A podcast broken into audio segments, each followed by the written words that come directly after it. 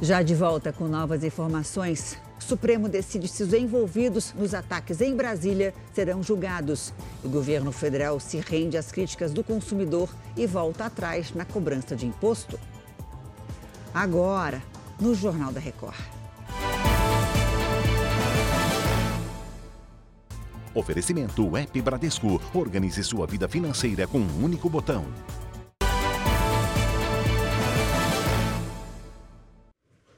Mais 13 pessoas foram presas por envolvimento nos ataques em Brasília. Minas Gerais foi o estado com mais prisões hoje. Boa tarde, Pedro Corsini. Quantas pessoas foram presas aí em Minas Gerais? Boa tarde, Janine. Só que em Minas Gerais, cinco suspeitos de participação nos atos do dia 8 de janeiro. 13 pessoas foram detidas na operação que acontece em sete estados, além do Distrito Federal.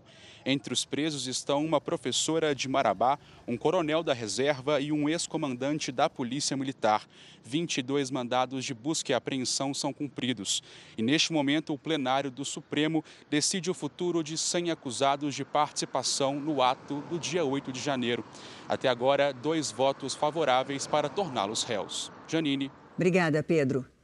Governo vai manter a isenção do imposto de importação sobre encomendas internacionais de até 50 dólares para pessoa física. Essa decisão foi tomada depois da repercussão negativa de consumidores que compram pela internet. Oi, Mara, conta pra gente como é que o governo vai evitar a sonegação fiscal. Oi, Janine. O ministro da Fazenda, Fernando Haddad, disse que vai contar com o poder de fiscalização da Receita Federal e encontrar formas de taxar as empresas que burlam as regras fiscais do país. A raiz do problema está em algumas empresas internacionais que se passam por pessoas físicas para enviar os produtos ao Brasil. Dessa forma, elas evitam o pagamento de impostos de importação, o que tornaria o produto mais caro para o consumidor. Janine. Obrigada, Mara. Uma operação de combate à milícia prendeu quatro pessoas e deixou um morto no Rio de Janeiro. A vítima é um sargento reformado do Exército. Oi, Renata Loures, boa tarde para você. Quem é ele? Oi, Janine, muito boa tarde para você, boa tarde também para quem acompanha a gente. O José Carlos Ferreira Júnior, conhecido como Júnior Gringo, ele era suspeito de chefiar uma milícia em São João de Meriti, na Baixada Fluminense. Ele foi morto no condomínio onde morava aqui na zona oeste do Rio, depois de trocar tiros com a polícia. Um suspeito que estava com ele foi preso.